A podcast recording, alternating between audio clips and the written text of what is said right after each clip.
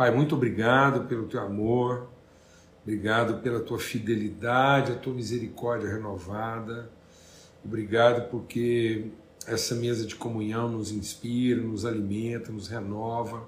É um tempo tão intenso, esse encontro é, é tão inspirador, renovador, consolador na nossa vida e que continue a ser isso mesmo, Deus. Um tempo da gente cruzar o caminho do outro e testemunhar alegria, fé, empenho, esperança e que esse encontro nos encoraje a continuar seguindo o caminho, como agora esse encontro uh, meu e do Leandro aqui nessa mesa, para que cada um, seguindo o seu caminho, cumpra o seu destino com propriedade, com intensidade, e cada um dentro da sua realidade, como temos recebido o testemunho aqui da Elvia, que segue esse caminho, cada um de nós, na sua área, encontrando aqui força, alimento, fé, encorajamento, testemunho, esperança para prosseguir avançando naquilo que o Senhor destinou para cada um, para que a tua glória encha a terra. É só o que a gente quer. Que a tua glória, que o, seu, o Senhor já encheu a terra com o seu poder, mas agora o Senhor quer encher a terra com a sua glória.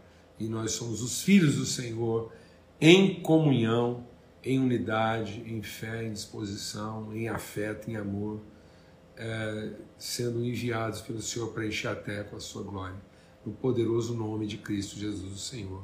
Amém e amém. Graças a Deus. Graças ao Pai. Amém. Muito bom. Vou suspender momentaneamente aqui os comentários. De novo, aqui estamos no meu, nesse, nessa mesa da cozinha aqui de casa. Quem passa por aqui tem o privilégio de conhecer né, no painel Lana de amizade aí. E hoje a gente ainda estava conversando com o Daniel aqui, o Daniel querendo conhecer um pouco da história de cada prato aí, como é que é isso. E graças a Deus, muito bom. É sempre um tempo, cada vez que a gente está aqui com os amigos, e nesse dia agora a nossa casa está cheia, transbordando, né, todos os cômodos da casa transbordando de vida né, quem está ocupando os nossos aposentos lá que servem de lugar para as nossas transmissões é o Ronaldo, a Bebel e o Sir John. Então, e aí por isso que a gente está aqui na, na cozinha fazendo isso, né? Que é a nossa meio que é mais do que cozinha, que é um lugar de tudo aqui.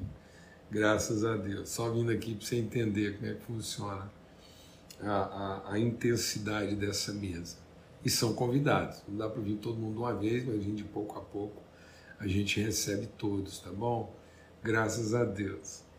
E, ó, é, semana passada, né, na sexta-feira, a gente não pôde ter a nossa live em função da, da agenda da conferência.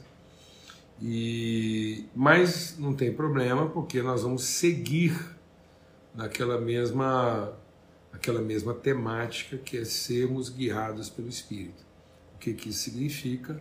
Então nós vamos continuar até na próxima sexta, então de hoje até sexta-feira, se Deus quiser, a gente vai dando, dando sequência né, às, às significações de ser guiado pelo Espírito. Então esse é o empenho, né, esse é o empenho da, da o nosso entendimento né, de sermos filhos de Deus, sermos é, é, aqueles que são gerados, né, concebidos e guiados pelo Espírito Santo. E aí a gente entendeu da parte de Deus essa direção de e, e vivenciando isso. Né, e, e, tem a ver com aquilo que a gente também nesse, nesse processo compartilhou é, domingo passado sobre o princípio da gratidão então tem tudo a ver com aquilo que a gente está refletindo e é mesmo o fluir, é o rio nos conduzindo. Tá bom? Só recordando, para quem está chegando agora, né, dentro daquilo que são os, os aspectos que a gente vai considerando aqui de forma aplicada, como é que a gente pode transformar esse conhecimento, esse entendimento de ser guiado pelo Espírito numa, numa perspectiva aplicada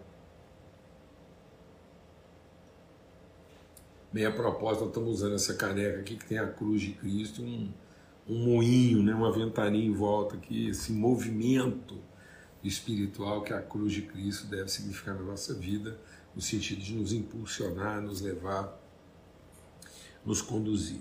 Então nós falamos que que é guiado pelo Espírito, ele tem a liberdade do agir, porque ele está é, ele tá resgatado, redimido da escravidão do reagir. Então nós não reagimos mais a uma necessidade, não reagimos mais a um interesse, mas a gente assume a proatividade, né? a gente assume a iniciativa. Quem é guiado pelo Espírito agora sempre tem a iniciativa. Um dia reagimos e o amor de Deus fez com que a gente reagisse ao amor dele, sendo agora aqueles que também amam segundo ele nos amou. Então, eu estou dizendo isso porque um dia iluminados, hoje nós somos luminosos. Então, Jesus diz assim: brilhe a vossa luz. Então, nós não somos apenas refletores é muito importante entender isso, amados. Voltando aqui um pouquinho, é essencial, porque às vezes a gente tem uma ideia de ser um refletor né, indireto, a gente simplesmente tem uma relação indireta com a luz, ela bate em mim e vai no outro. Não. Ela transforma a minha natureza opaca, apagada, obscurecida, trevosa, numa natureza luminosa. Então eu sou transformado pela renovação do meu entendimento, eu estou nascendo de novo não é o nascimento da carne, a carne está mergulhada, escravizada de trevas, mas agora eu sou filho da luz, portanto eu não sou apenas um ser é, iluminado, eu passo a ser um ser luminoso, porque eu comungo a natureza de Cristo e agora brilhe a vossa luz. Não é Jesus diz assim, reflitam a minha luz. Isso pode parecer retórica, mas isso é essencial na transformação do nosso entendimento, porque se a gente pensar, ah, assim reflito a minha luz, a gente se isenta da responsabilidade de ter a proatividade, de ter a responsabilidade de ter o protagonismo, e a gente começa a achar que a gente está simplesmente dando testemunho, e a promessa do Espírito é que eu, não é que eu desse testemunho, a promessa do Espírito é que eu me transforme numa testemunha. Vocês serão minhas testemunhas, não é vocês darão minha é, testemunho de mim. Amém? Então, em nome de Cristo Jesus, assim brilha a vossa luz. Então, é a liberdade de agir. E isso gera um fluxo, um movimento. Então, a gente se torna é, é, pessoas mais fluidas. Espera aí um pouquinho, senão eu vou espirrar aqui. Um segundo, é porque eu estava apoiando meu pé no chão gelado aqui, já viu, né? Eu já tenho uma renite assim meio alérgica e depois de uma certa idade o velho vai tendo essas dificuldades aí, o, o, o termostato já não funciona tão bem, ele é mais lento assim, né? não ajusta a temperatura. E então a gente passa a ser um povo fluido, né? E aí fluido não é no nosso sentido aquoso, não é no sentido vento, é no sentido corrente, né? Então o Espírito, assim brilha a vossa luz, é um fluxo de uma corrente energética, uma corrente elétrica, assim, é, é, assim como um rio, assim como o vento, assim como uma corrente, né, um, um relâmpago. Então é assim, nossa vida passa a ser caracterizada mais pelo movimento do que pelas atividades. Deixa Deus ministrar o nosso coração. Se as nossas deixa Deus ministrar o nosso coração. Se as nossas atividades não estão gerando movimentos, então nós precisamos nos perguntar se o que nós estamos fazendo está sendo guiado pelo Espírito. Toda atividade de um cristão tem obrigatoriamente a responsabilidade de gerar um movimento, gerar um deslocamento. Se aquilo que eu estou fazendo não está inspirando as pessoas a se deslocarem das suas posições, se eu não estou gerando movimento, se eu estou simplesmente atendendo a necessidade, se eu estou simplesmente satisfazendo o interesse, contemplando é, uma carência, e isso não está arrancando, não está movimentando, não está deslocando as pessoas da sua realidade, então muito provavelmente aquilo que eu estou fazendo não é um, uma, uma, um, uma ação do Espírito Santo de Deus na minha vida. Graças a Deus. Então estou vendo aqui, já está quase todo mundo de volta aí. E vamos dando sequência aqui. A gente estava dizendo então né, que a gente estava encerrando, é uma, é fazendo uma, uma retrospectiva aqui, é, a gente fazendo uma retrospectiva aqui de é, daquilo que é a reflexão. Quem entrar na primeira parte já vai saber como é que funciona e o que, que nós estamos andando. E aí, dentro dessa retrospectiva, a gente falou que então quem é guiado pelo Espírito Santo, ele, ele tem que imprimir movimento. Então é o seguinte: se aquilo que eu estou fazendo não está deslocando as pessoas da sua, da sua é, é, é, estática, né? então se as pessoas estão inertes, estáticas, querendo que tudo aconteça para elas, então isso não é obra do Espírito Santo. Então o Espírito Santo sempre vai imprimir uma indução de movimento. Então muitas pessoas estão confundindo hiperatividade com proatividade. Então a ação do Espírito ela é proativa, ela induz, ela provoca, ela estimula um movimento e não apenas uma atividade. E a palavra de Deus diz, a gente concluiu isso na semana passada, que quem é guiado pelo Espírito discerne bem todas as coisas. Então, mais do que a ciência né, da observação, da comparação e da dedução, então, mais do que a ciência da comparação, da observação, da observação, da comparação e da dedução, nós temos a consciência da revelação. Então, todo homem e mulher de Deus, guiado pelo Espírito Santo, tem a autoridade para é, adentrar qualquer assunto e cooperar com qualquer matéria, com qualquer temática, trazendo luz de revelação àquilo que então só até então só era fruto de observação, comparação e conclusão. Então, porque Deus escolheu as coisas loucas deste mundo para confundir as sábias, Deus escolheu as coisas que não são para confundir as que são. Por isso, o nome é mulher de Deus muitas vezes vai trazer né, ao, ao, ao universo científico da sabedoria, da sapiência humana, um toque de revelação que sem o Espírito Santo de Deus não seria possível discernir. E hoje a gente vai continuar nessa sequência, vamos até sexta-feira, avaliando esses aspectos, né?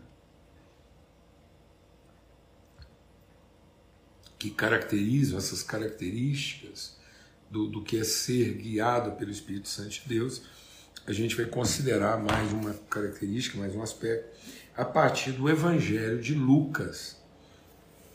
Evangelho de Lucas, no capítulo 1, que é a anunciação do nascimento de Jesus.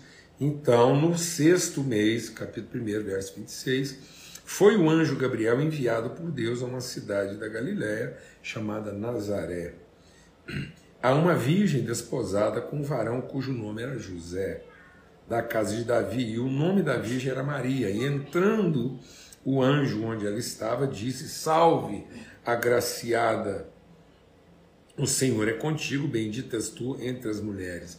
E vendo-a, desculpe, vendo-o ela, turbou-se o seu coração com aquelas palavras e ela pensou que saudação seria aquela. Então disse o anjo: Maria, não temas, porque achaste graça diante de Deus, e eis que em teu ventre conceberás e dará à luz um filho, e por-lhe-ás o nome de Jesus. E esse será grande, será chamado Filho do Altíssimo, e o Senhor Deus lhe dará o trono de Davi, seu pai. Reinará eternamente na casa de Jacó, e o seu reino não terá fim. Disse Maria ao anjo: Mas como se dará isso, visto que eu não conheço varão? Respondendo o anjo, disse: Descerá sobre ti o Espírito Santo. A virtude do Altíssimo te cobrirá com a sua sombra, pelo que também o ente santo que de ti há de nascer será chamado Filho de Deus.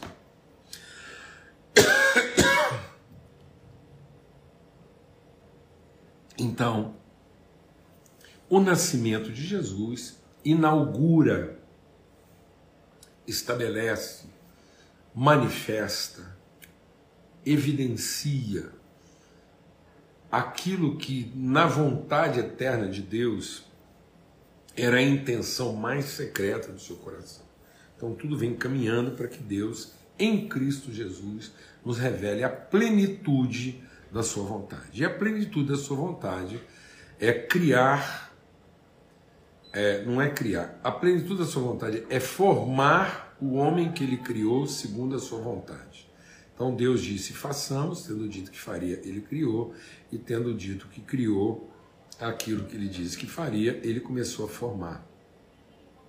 E no processo de formação, alcançada a plenitude dos tempos, o Espírito Santo gera no ventre de uma mulher, a gente poderia dizer, finalmente, primariamente, então, ele é o primeiro de muitos irmãos, e é finalmente porque é na plenitude dos tempos. Então, quando a, a, a história alcança o seu momento próprio, quando o útero da criação está pronto, o útero da criação está pronto para conceber.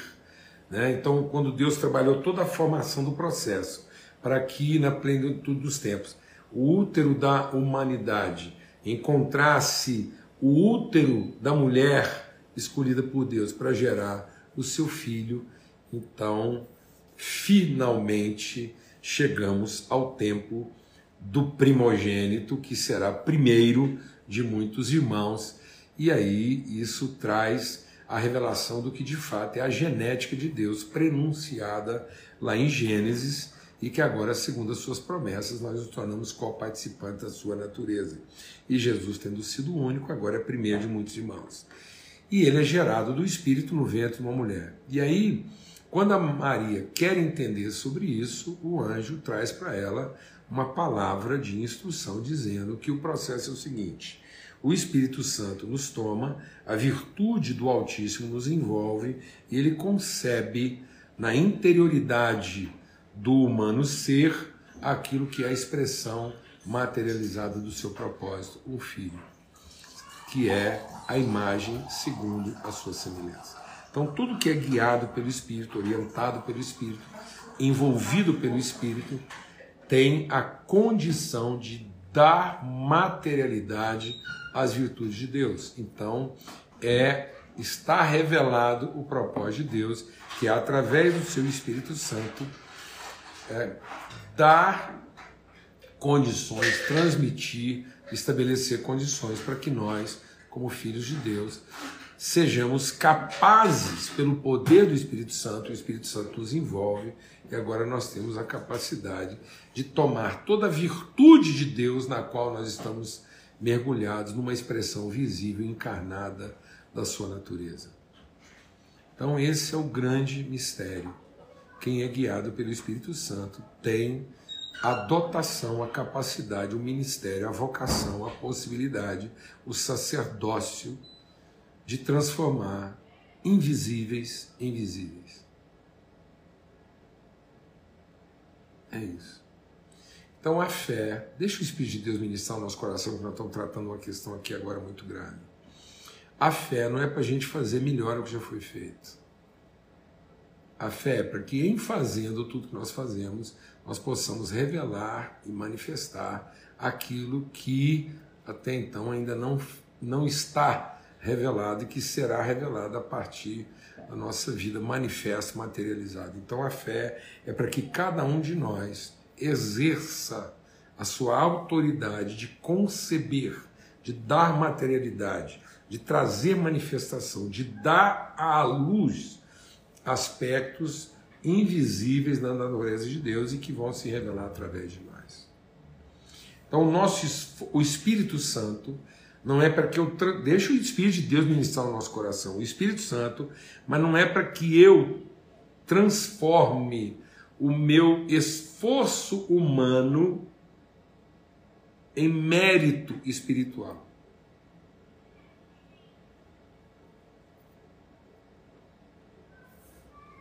O Espírito Santo não é para transformar o meu esforço humano em mérito e direito espiritual.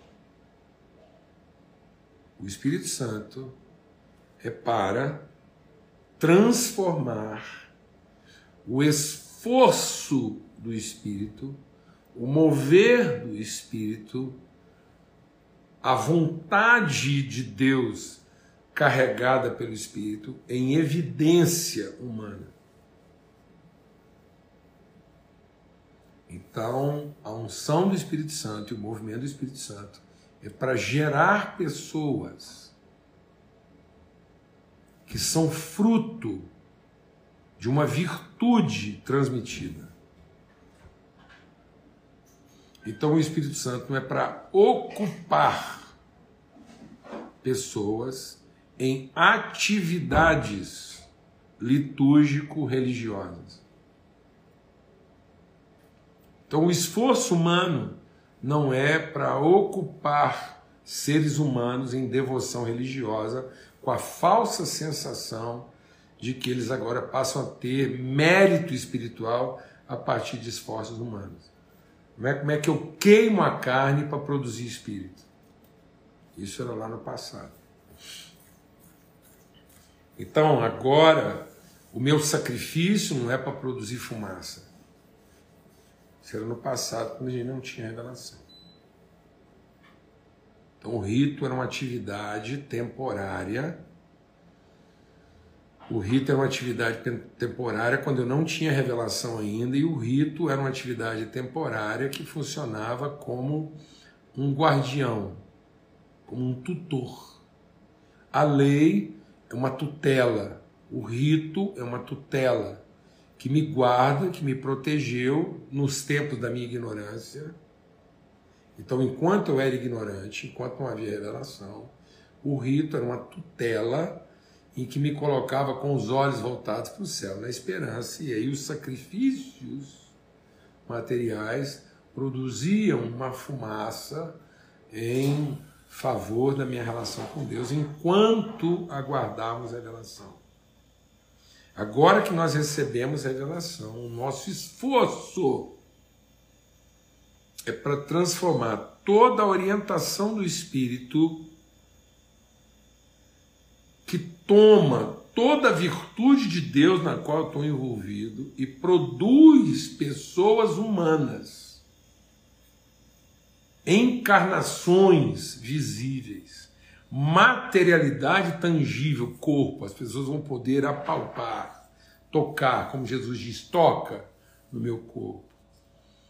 Né? Então aí nós vamos produzir uma evidência, uma uma, uma materialidade, uma pessoalidade virtuosa, guiada e orientada pelo Espírito Santo. Isso é misterioso. Então, à medida que o nosso homem exterior se desfaz, o nosso homem interior se renova, e aí nós vamos vendo pessoas que antigamente, né, lá no meu passado, e tantos irmãos aqui no seu passado, a gente estava é, lá num esforço de, de espiritualidade e agora o Espírito Santo nos toma e vai revelando virtudes através de nós, vai dando materialidade a virtudes através de nós, que eu nunca imaginei que eu seria capaz de trazer, de encarnar e de manifestar. Glória a Deus, amados, em nome de Cristo Jesus, Senhor. Então, todo aquele que é guiado pelo Espírito Santo de Deus, aquele que é guiado pelo Espírito Santo de Deus, ele recebe de Deus a condição de, através da sua vida, materializar o invisível. Então, toda a nossa atividade espiritual não tem que tornar ainda mais visível o que já é evidente mas de dar materialidade àquilo que ainda não é evidente. Então nós tínhamos que nos ocupar menos em, em fazer ainda mais bem feito que já foi feito e ocupar mais tempo em revelar o que ainda não foi revelado através da nossa vida. Revelado em termos de virtude comunicada, de visibilidade das virtudes de Deus. Amém? Glória a Deus, bênção pura. E nós vamos até sexta-feira continuando a meditar no que, que significa de maneira objetiva, intencional, o ser guiado pelo Espírito, tá bom? Um forte abraço a todos, fiquem em paz e até amanhã, se Deus quiser, em nome de Cristo Jesus, o Senhor. Paz seja sobre todos.